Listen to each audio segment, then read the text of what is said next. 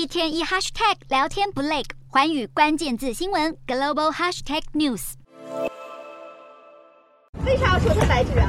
白纸能有什么攻击力啊？手举白纸无声抗议，无奈中国却容不下半点异议。即便被盯上，身穿黑衣、戴上黑口罩的女学生依然坚持立场。他是来自南京传媒学院的李康梦，堪称白纸革命第一人。十一月二十六日，南京传媒学院一群学生自发性的悼念乌鲁木齐大火，随后掀起反对动态清零政策运动，点燃中国多地的白纸革命。李康梦就是勇敢的参与者之一。现在传出他在十一月三十日被捕，与外界失联。无论是学校还是警方，对于李康梦的下落三缄其口。不少人士已通过社群平台呼吁赶快展开营救行动。除了李康梦之外，十一月二十九日，一名上海女孩陈嘉玲在乌鲁木齐中路参加悼念活动而被逮捕，传出关在上海市第二看守所。同一天，福建农林大学也有大学生因为举白纸而被抓。十一月二十八日，武汉人景雪琴同样被警察带走。一连串的抓捕再次点燃部分中国人的怒火。同样是女性示威者站在第一线，展现巾帼不让须眉。只是喊得再大声，中国政府似乎充耳不闻。逮人行动没停过，而且还运用人脸辨识等科技，变本加厉。就算中国政府接连出招，迟迟等不到返乡的武汉大学学生，四日依然发出怒吼。台面上多地看似解封了，但严格的防疫措施还是没有完全松绑。像是山东济南等地，就算人有三级，上公厕还是得核酸阴性证明。只希望人民的声音，政府能听见，被逮捕的人能早日重获自由。